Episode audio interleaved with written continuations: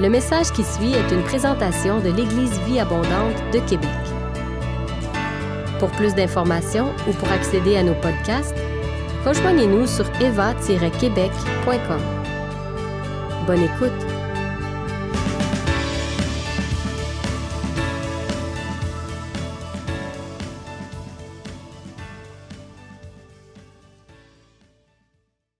Bonjour tout le monde.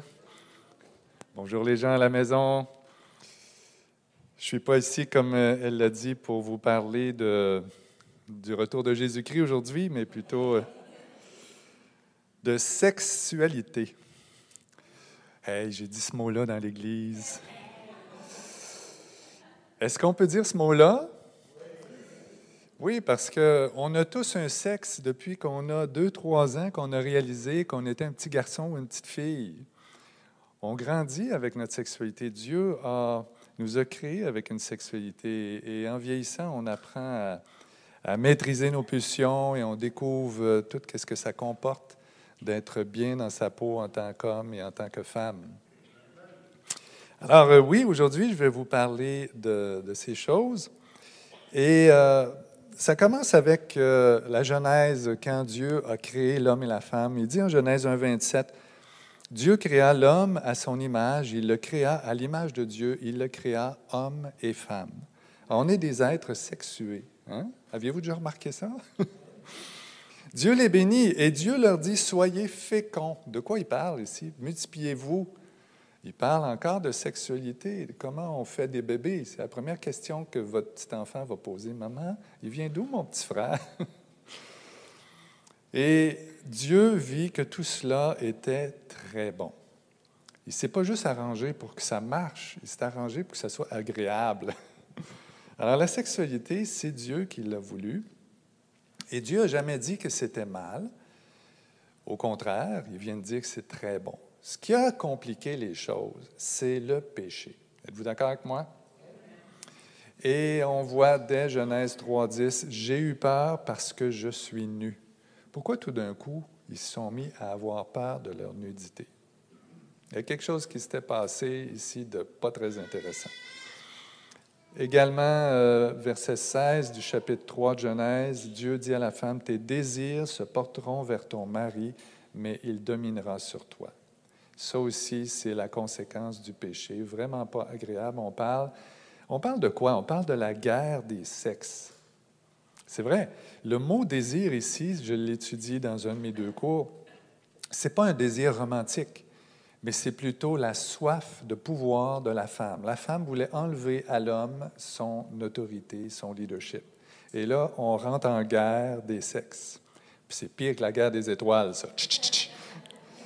Sérieux, c'est vraiment pas drôle. Depuis, depuis le début de l'humanité que, que les hommes et les femmes se chamaillent et, c'est malheureusement pas fini. Mais Dieu a un plan. Alléluia! c'est mieux que le plan euh, que certains ont en politique. J'ai un plan. bon, excusez-la, celle-là, c'était pas dans mes notes. Euh, alors, Dieu a un plan et c'est la rédemption en Jésus-Christ. Jésus, en Matthieu 19,6, il est questionné à un moment donné sur le divorce et il dit Dieu a créé l'homme et la femme pour qu'ils soient une seule chair. Que Dieu ne sépare pas ce que, ce que l'homme ne sépare pas, ce que Dieu a uni. Et je pense que quand Jésus enseigne ça, il a dans sa tête que le Saint-Esprit va être donné et que grâce à l'Esprit, on va pouvoir être réconciliés, hommes et femmes.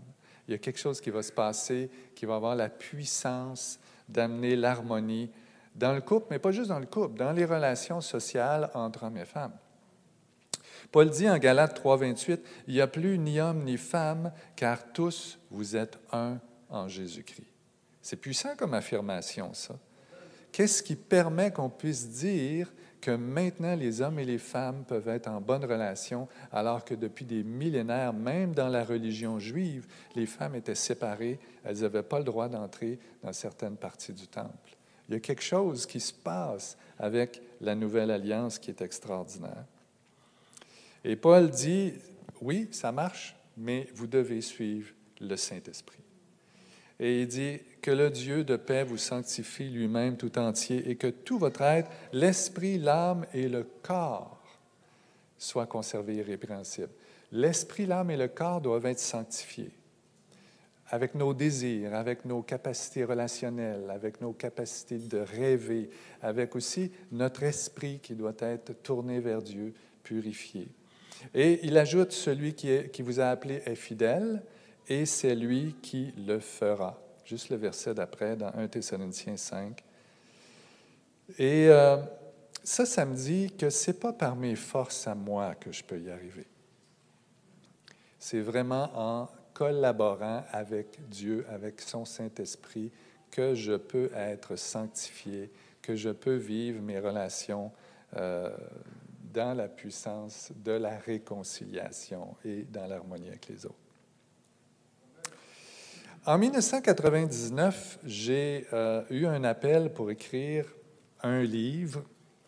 Je ne m'attendais pas à ça, mais Dieu m'a parlé de la chasteté. Et j'ai écrit ce premier livre-là 12 questions à se poser avant. Et en écrivant ce livre-là, je me suis dit, mais ben, il faudrait que je prenne position, pas juste énumérer les choses.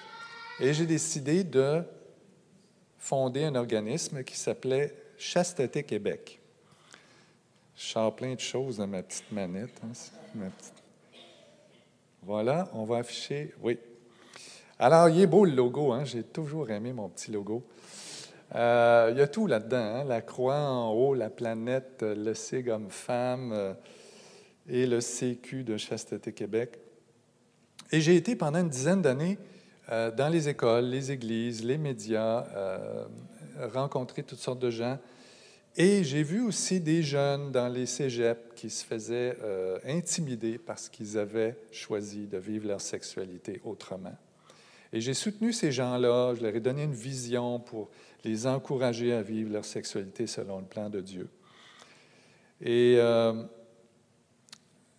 j'ai aussi démontré, une des choses que, que je démontrais, c'était. Euh, il faudrait remettre le PowerPoint, que je puisse l'avancer. Voilà. Donc, euh, une des choses que je démontrais, parce que je m'adressais au grand public. Hein. J'y allais avec des données scientifiques et on voyait que les facteurs de risque étaient tout interreliés, que la révolution sexuelle avait amené un paquet de problèmes. Par exemple, si on a la sexualité plus tôt à l'adolescence, ben, on risque d'avoir, va avoir plusieurs partenaires à vie et on risque d'avoir euh, des ITSS euh, et euh, des, avortements, des grossesses indésirées, et ainsi de suite. On voit tout autour, là. C'est comme un réseau. Et le dénominateur commun de tout ça, c'est... Ça n'a pas l'air à marcher, mon truc, là. Ah, il n'était pas on. Ça va mieux comme ça. Donc voilà, le dénominateur commun, c'est la destruction de la vision du mariage c'est que si on ne croit plus au plan de Dieu tel qu'il l'a donné pour l'homme et la femme, bien, on, se retrouve complètement à côté. Et c'est typique du péché. Hein? Le péché nous envoie sur une voie de service. Le péché corrompt les choses de Dieu. Le péché transforme notre façon de voir les choses. Le péché, finalement, redéfinit le bien et le mal. et l'être humain fait à sa guise à ce moment-là. Mais malheureusement, ça amène toutes sortes de malédictions. Et j'ai découvert des choses aussi qui étaient un petit peu plus euh, moins connues en fouillant. Par exemple, on voit euh, dans Dès 1926, William Reich, c'est euh, un des pères de la révolution sexuelle. Il y en a eu deux. Hein? Il y a eu une révolution en 30, dans les années 30, puis une des années 60. William Reich a écrit un livre qui s'appelle La révolution sexuelle, et dans ce livre-là, il mentionnait que si on a notre relation, notre première relation à 17 ans, on a 61,6% de chances d'être infidèle plus tard. Si on a notre première relation à 21 ans, on a seulement 17% de chances d'être infidèle plus tard. Il y a un lien entre les deux.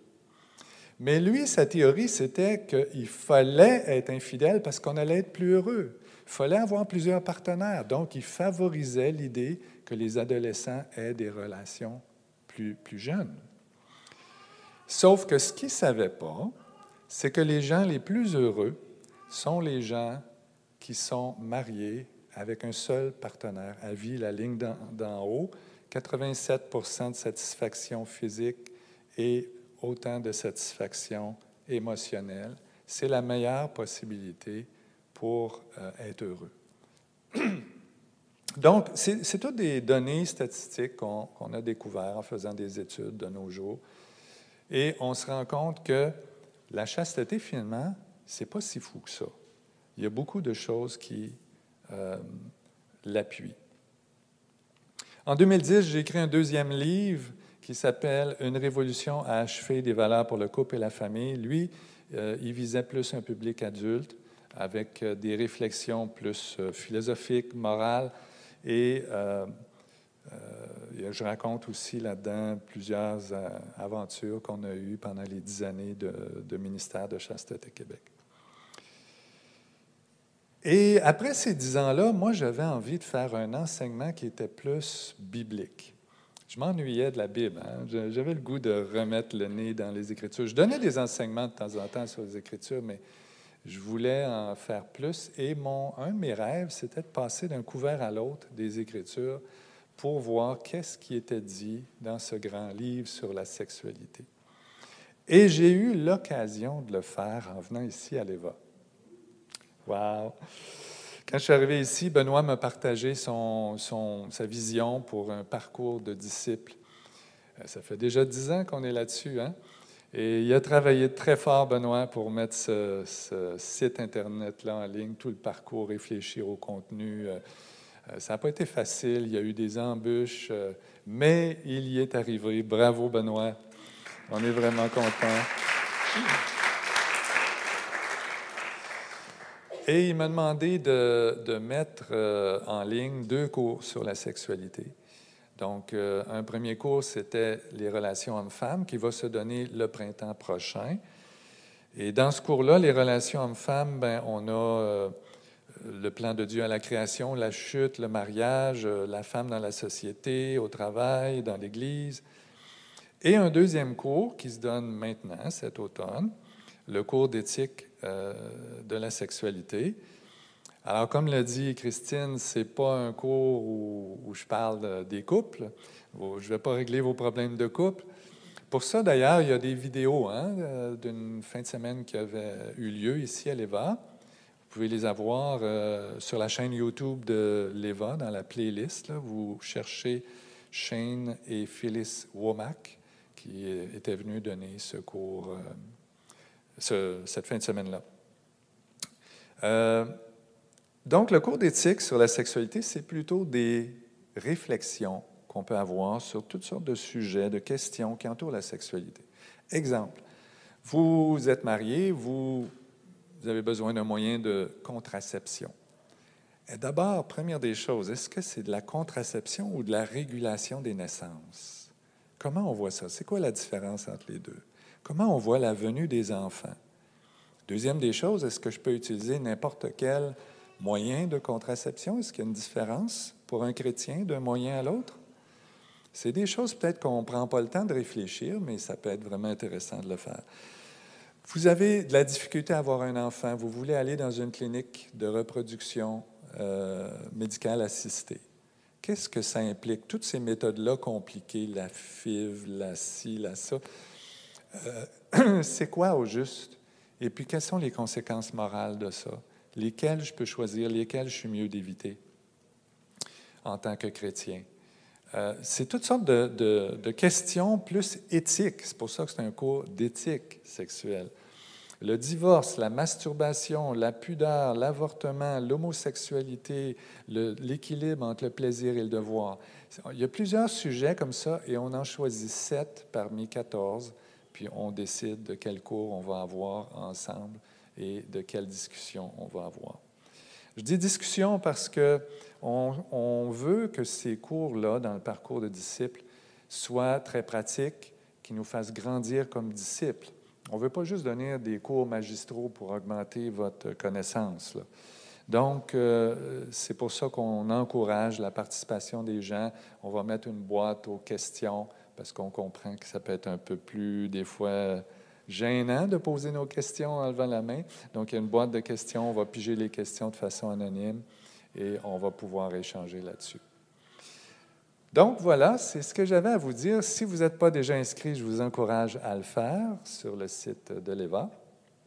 La dernière chose, j'aimerais faire tirer ces deux livres-là. Donc si ça vous intéresse, euh, vous m'envoyez un courriel cette semaine. Euh, mon, adresse courriel est sur le site de l'EVA et vous mentionnez lequel des deux ou les deux euh, livres vous intéressent. Je le fais comme ça parce que ce n'est pas nécessairement tout le monde qui s'intéresse. Donc, le premier livre, 12 questions, c'est plus pour euh, vos adolescents ou jeunes adultes. Le deuxième, c'est pour jeunes adultes ou adultes. Et voilà, donc la semaine prochaine, on va faire le tirage et on vous dira qui a gagné. Est-ce que je peux finir avec une petite prière? J'aimerais vous bénir. Je pense que la bénédiction sur notre sexualité, c'est quelque chose qui peut vraiment jouer un rôle dans notre vie. Hein? Alors, Seigneur, merci que tu aies créé ces choses pour qu'elles soient bonnes. Et on te prie de bénir chaque personne ici, qu'on soit adulte, marié ou pas marié. Toutes ces questions-là sont pour tout le monde. Et euh, je te prie que tu bénisses chacun euh, pour vivre sa sexualité le plus harmonieusement possible. Je te prie de mettre ta paix dans les cœurs. Je te prie d'aider les gens dans leur combat. Je te prie qu'on puisse te glorifier en tant qu'homme et femme. Et je te prie de bénir notre identité et qui nous sommes en Jésus-Christ. Amen. Si vous avez aimé ce message, nous vous invitons à vous joindre à nous lors de nos rencontres du dimanche matin. Vous trouverez l'horaire et l'emplacement de nos réunions sur notre site Internet eva-québec.com. N'hésitez pas à communiquer avec nous et que Dieu vous bénisse.